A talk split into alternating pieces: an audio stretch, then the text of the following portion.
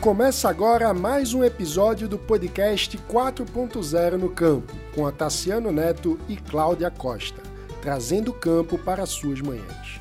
O podcast é uma produção da setorial Agro do Livres, o único movimento suprapartidário brasileiro que defende a liberdade por inteiro e para todos. Bom dia. Hoje a gente tem a honra da presença de Luiz Felipe Dávila. Felipe Dávila, que é cientista político, fundador e presidente do CLP, Centro de Lideranças Públicas, que é uma organização com o intuito de formar e aprimorar os gestores públicos no Brasil. Ele possui vários livros publicados sobre gestão pública e história política. Atualmente, Felipe Dávila é pré-candidato à presidência da República pelo Partido Novo. Felipe, primeiro queria agradecer muito a sua presença aqui e ter aceitado o nosso convite de conversar um pouco com a gente.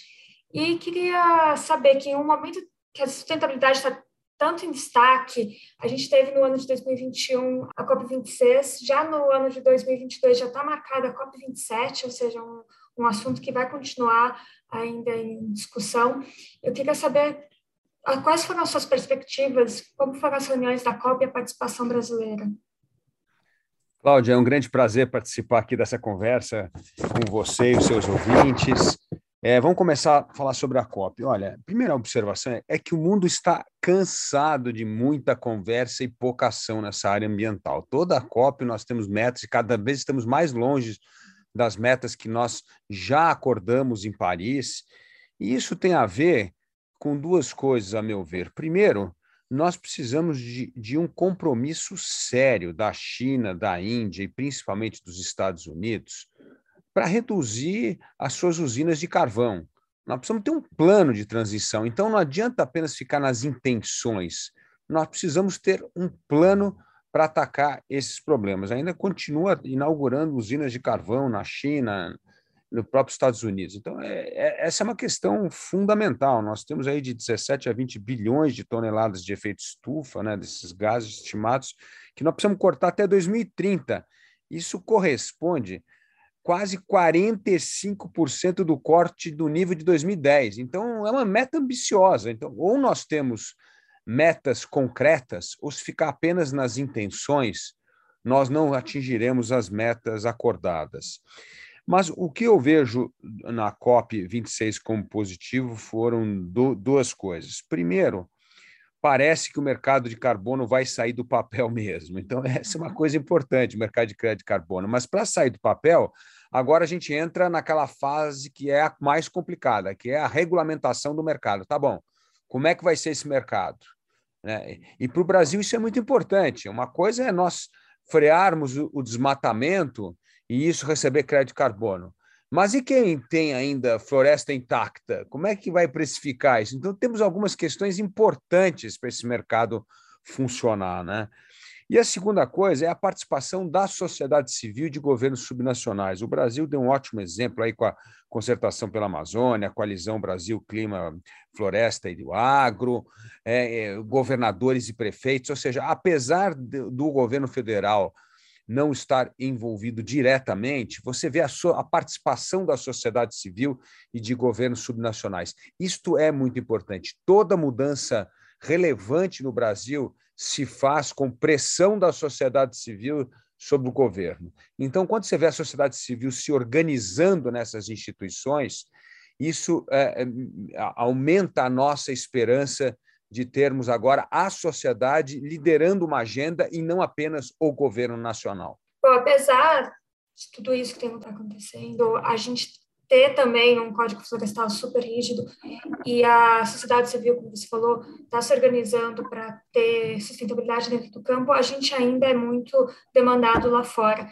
Eu queria saber, na sua opinião, como que a gente poderia melhorar a comunicação do agro dentro do país e lá fora para mostrar tudo isso que está acontecendo no nosso país? Olha, nós temos primeiro é, de focar é, em questões pontuais. Por exemplo, a parte da comunicação. Nós temos de focar em instituições ligadas à ciência e pesquisa, a jornalistas especializados, porque nós nunca vamos mudar a cabeça do Greenpeace, entendeu? Então é, é, perda de tempo tentar conversar com essa turma que vai sempre ter uma posição crítica. Eu acho que a, a, a nossa postura deveria ser o que, que, há de fundamento nessa crítica e o que, que é ideológico. É ideológico descarta, mas o que tem fundamento vamos levar em consideração. Mas no outro lado, nós precisamos nos aproximar mais é, do, da, das instituições de pesquisa, é, uhum. jornalistas voltados à ciência e jornalistas especializados, porque esses têm muito mais credibilidade do que a, a essas ONGs e movimentos, e nós precisamos ganhar essa turma. Além disso, é focar nos fatos e evidências. Uma das grandes virtudes do CLP, toda vez que nós temos de conversar com vários partidos políticos, o único, a única forma de determinar o mínimo denominador comum é focar em fato e evidência. Depois você dá a coloração ideológica que você desejar, mas você tem que focar no fato e evidência. Então, isso é muito importante. É assim que nós vamos, por exemplo, mostrar exemplos de sucesso, como as áreas preservadas pelo agro, né, que hoje é responsável por, por uh, com a mais de 30% da preservação do território nacional, são os produtores rurais. Pô. Então, são os maiores defensores, vamos dizer, do meio ambiente hoje, né? e, e, e, perdem terreno né, que deveria ser usado para plantar e assim e, e, sem ajuda do governo assim é dinheiro do bolso mesmo é uma doação importante que é a preservação das áreas verdes né é, nós também temos outras coisas importantes, como as nossas instituições de pesquisa e desenvolvimento. E eu não digo só em Embrapa, não. A própria iniciativa privada, por todo o avanço que aconteceu, por exemplo, na cana, é parte de, da iniciativa privada, não é necessariamente a Embrapa. Né? É, e programas como Renova Bio, eu acho que é outra coisa importante para mostrar que o Brasil vem fazendo coisas extraordinárias. Agora, nós temos de fazer a nossa lição de casa, e parte disso você tocou no Código Florestal, e aí, ó, você vê, o Código Florestal foi realmente uma legislação é, é, incrível aprovada no Brasil, muito importante, mas ela foi aprovada em 2012 e ela ficou no limbo da, da ilegalidade, quase uma uhum. lei quase ilegalidade do Código Florestal durante sete anos. Só agora, em Sim. 2019, é que é, é, deixou de estar sob júdice a questão do Código Florestal. Então, isso é um absurdo. Nós já perdemos sete anos. E isso é algo fundamental. Nós precisamos colocar o código, regulamentar esse código, como foi em 2019, e, e aplicá-lo para resolver questões é, é, vitais, como é a questão da, da titularização fundiária, uhum. própria, o próprio CAR. Quantas pessoas preencheram o seu CAR e ainda estão esperando seis, sete anos para validar o CAR? Então, assim, tudo isso prejudica o PRA depois. Então, assim, nós precisamos resolver essa questão da insegurança jurídica no campo. E isso deve ser prioridade número um do governo. Nós uhum. precisamos é, cadastrar todo mundo, precisamos resolver a questão da titulação, é, precisamos unificar os bancos de dados para ter um cadastro único, para nós uhum. podermos atacar. Então, assim, tem uma parte que é, é nossa lição de casa, e nós precisamos fazer essa lição de casa. Não, você tem razão. A gente ainda tem muita lição de casa para fazer, apesar de que, como você mesmo falou, o, o, proprietário rural é o mais interessado em proteger, porque ele sabe que ele protegendo o meio ambiente, protegendo sua terra, protegendo seus recursos hídricos, ele também agrega isso na propriedade dele e na sua produtividade. E você já entrou, na verdade, na minha próxima pergunta, né? Falando um pouco de segurança jurídica, falando um pouco do CARDO, para a gente tem muitos políticas públicas poderiam ser implementadas para melhorar nosso ambiente de negócio e deixar nosso agro ainda mais competitivo, como, bom, a realização de mais acordos internacionais, que de deixamos a desejar isso há algum tempo, é, segurança jurídica, como você falou, a total implementação do nosso Código Florestal também, como você já falou um pouco na, é, um pouco antes, bom, entre muitas outras coisas. Você, como pré-candidato à presidência, é, pensando em políticas públicas para o agronegócio, o que, que você acha que é prioridade? Bom, a, a, prioridade número um, ao meu ver, hoje, é essa questão da, da regularização é, fundiária. Isso é, é muito importante. Porque sem isso, nós vamos continuar tendo problema de invasão de terra, nós vamos continuar tendo problema de desmatamento. Então, a uhum. gente precisa resolver isso. Onde acontece o desmatamento? Onde não tem titularidade de terra. Então, assim, não tem como não resolver essa questão para apaziguar uma pressão é, do mundo em cima do Brasil e que prejudica o agro. Amanhã a gente não consegue exportar mais soja, por exemplo, porque tem área sendo desmatada e não tem nada a ver. A nossa soja que é exportada, você tem DNA dessa soja, sabe onde uhum. ela foi uhum. plantada. Mas isto é usado como uma pressão não tarifária um protecionismo não tarifário em cima da agricultura brasileira. Então, a questão da regularização fundiária é, precisa ser resolvida imediatamente, é prioridade número um. E, e, e, não é fácil. A gente sabe que essa história de unificação de banco de dados é quebrar feudos dentro de governo, ah, resolve a questão dos cartórios, que é um absurdo ter ainda essa questão dos cartórios que não estão digitalizados, as, e aí você tem cada vez mais problemas, principalmente na, na região norte e nordeste do Brasil. Então, assim, isso precisa ser resolvido. O segundo ponto importante é a questão da inovação, né? a inovação tecnológica, a agricultura de precisão, a questão da bioeconomia. Nós precisamos entrar nessas agendas cada vez mais para ganhar o quê? Aumento de produtividade. O Brasil precisa aumentar a sua produtividade justamente para não demandar mais terra. E eu acho que ainda tem enorme ganho de produtividade a ser feito na pecuária, no agro, ainda tem muita coisa. Quando você pega assim os benchmarks do setor com a média, ainda tem uma, um desnível muito grande. Então, uhum. essa história de focar em produtividade, na inovação tecnológica, ela é fundamental. E um terceiro ponto, a meu ver, Cláudia, que é fundamental, essas ações que hoje a sociedade civil está se organizando, como eu citei aqui a Coalizão Brasil Clima, Floresta e Agro, ela precisa se transformar quase que num órgão permanente, porque a política ambiental e, e, e do agro, nós precisamos ter o que eu chamo da política do agroambiental no Brasil. E o agroambiental não pode ser só uma política de governo, tem que ser uma política do setor. E por ser uma política do setor com visão de longo prazo, quase que precisa se criar essa instituição suprapartidária quase que transformar essa coalizão Brasil, Clima, Floresta e Água num novo ICMBio do, de, dessa uhum. ideia do agroambiental. Porque isso aí não pode sofrer pressão política, isso aí tem que andar a despeito do governo do dia, porque se o governo do dia tiver uma, uma visão distinta, isso não prejudica o setor. Né? É, eu acho que é fundamental nós é, nos envolvermos cada vez mais com esse é, uso da tecnologia para origem de produtos. Isso vai ser incrível e muito importante para contrapor essa pressão de outros países em usar esse protecionismo não tarifário para prejudicar a agricultura brasileira. E a questão do financiamento. A questão do financiamento, para mim, é a que está mais bem resolvida, porque com a questão da queda da taxa de juros, o mercado hoje se tornou muito grande. Nós não precisamos apenas só do plano safra ou de, ou de, ou de crédito subsidiado. Hoje, o crédito do mercado é suficiente para manter essa agricultura funcionando. E o governo tem um papel importantíssimo em evitar que essa questão ah, ambiental se transforme numa outra ferramenta para prejudicar o agro e a exportação brasileira. O governo tem que estar muito atento. Sim, nós temos de assumir a nossa responsabilidade nas coisas que temos de fazer, mas nós não podemos deixar que isso se sirva de uma ferramenta para prejudicar o agro brasileiro. Né? Então, é, esse, essa é a postura que eu vejo que o próximo presidente da República precisa ter em relação ao agro. Não, muito legal, Felipe. Bom, sobre financiamento, esse ano a gente teve a aprovação do FIAGRO, né, que é uma forma de se financiar o agronegócio de, é, de uma maneira privada. E sobre a regularização fundiária, concordo totalmente com você, tem que ser prioridade, até porque uma vez regularizado, a pessoa ela vai, vai ser obrigada a respeitar o Código Florestal, e se ela estiver em região da Amazônia Legal, ela é obrigada a preservar 80% da sua propriedade e falando em inovação e tecnologia, realmente está totalmente ligado com a sustentabilidade, que é o, que é o tema que a gente procura cada vez mais é, falar e pesquisar sobre.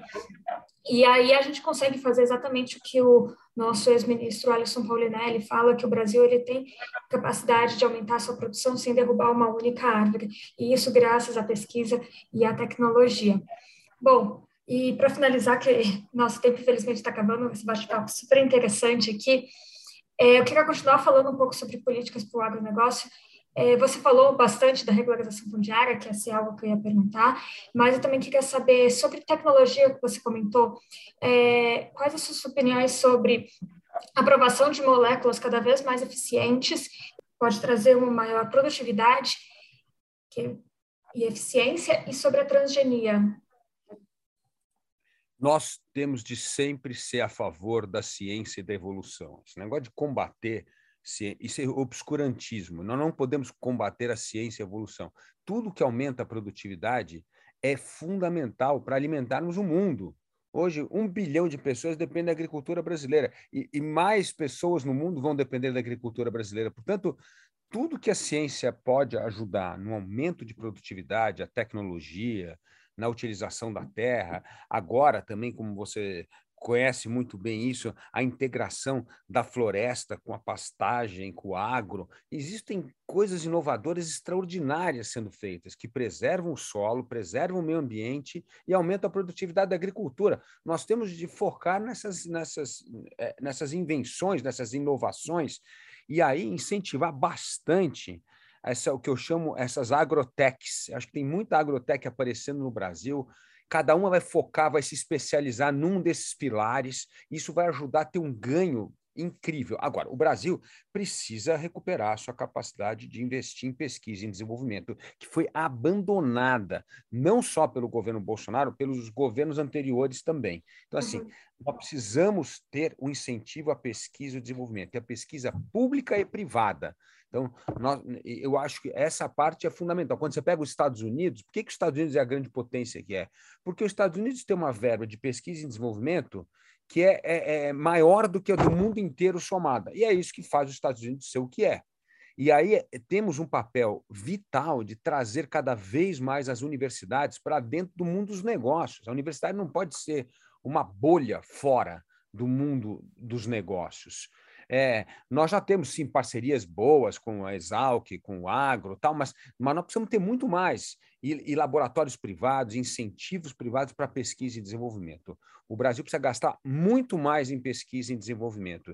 E isso é fundamental. E o Paulinelli é um cara que super incentiva isso. Eu acho que ele tem toda a razão nisso. Assim, como é que essa agricultura de ponta, de precisão, vai ser cada vez mais acolhida pelo setor privado e como é que o setor privado pode fornecer cada vez mais verbas para pesquisa e desenvolvimento. E o governo tem um papel importante, não só o governo federal, mas o governo estadual. Os governos estaduais também têm papel. Aqui em São Paulo, a gente sabe que é, é uma, é, um, é um é estado fora da curva, mas os demais estados que estão na fronteira agrícola deveriam também ter isso como prioridade. Estímulo à pesquisa e desenvolvimento né, em agricultura tropical. Bom, Felipe, queria agradecer muito a sua presença, esse bate-papo maravilhoso. Tenho certeza que com a implementação de tudo que a gente conversou aqui, a gente vai se tornar cada, se tornar cada vez mais um, um país é, líder e, dentro do agronegócio mundial. E isso tudo com, como você falou, com uso de tecnologia e também pensando em um ambiente cada vez mais livre dentro do mercado global. Queria te agradecer e até uma próxima. Muito obrigado, Cláudia. E olha, o resto da economia do Brasil tem muito a aprender com o agro. Então é muito importante isso. O agro, todo mundo fala de custo Brasil, apesar do custo Brasil, o PIB da agricultura vem cresendo quando da indústria e do serviço vem colhendo. Então, assim, nós precisamos aprender. Se, se, se nesse habitat alguém se deu bem, nós precisamos entender quais são as lições que nós podemos aprender. E o agro é uma grande escola para o resto da economia brasileira do que pode dar certo, apesar das nossas dificuldades, do desgoverno e do Estado ineficiente. Você acabou de ouvir um episódio do podcast 4.0 no Campo, com Otaciano Neto e Cláudia Costa. O agronegócio é responsável por quase 25% do PIB do Brasil, movimenta outros setores da economia e contribui de forma estratégica com as exportações brasileiras. Podcast surgiu com o propósito de comunicar à sociedade, sobretudo urbana, as novas tecnologias, os cuidados ambientais e todo o impacto positivo do nosso agro. Inúmeras ações aplicadas no dia a dia do campo, seja na fabricação dos alimentos, de fibras ou energia. Semanalmente, abordamos uma agenda diversificada e com muitos convidados especiais, empresários do agro, pesquisadores, gestores públicos, líderes de diferentes setores e culturas trazendo o campo para mais perto das cidades. O podcast é produzido pela Setorial Agro do Livres, movimento suprapartidário em defesa do liberalismo. Se você também defende a liberdade, pode se tornar um associado através do site eusolivres.org. Até a próxima!